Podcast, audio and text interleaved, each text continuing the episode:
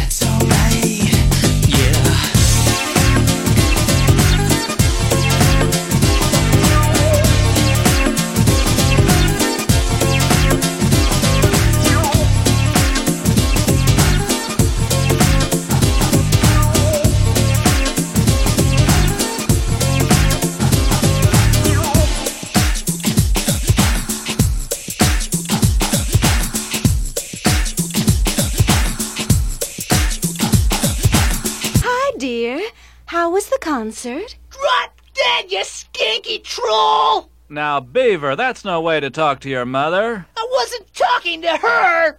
Where do you hide the whiskey, old man? Ah, forget it! You both stink!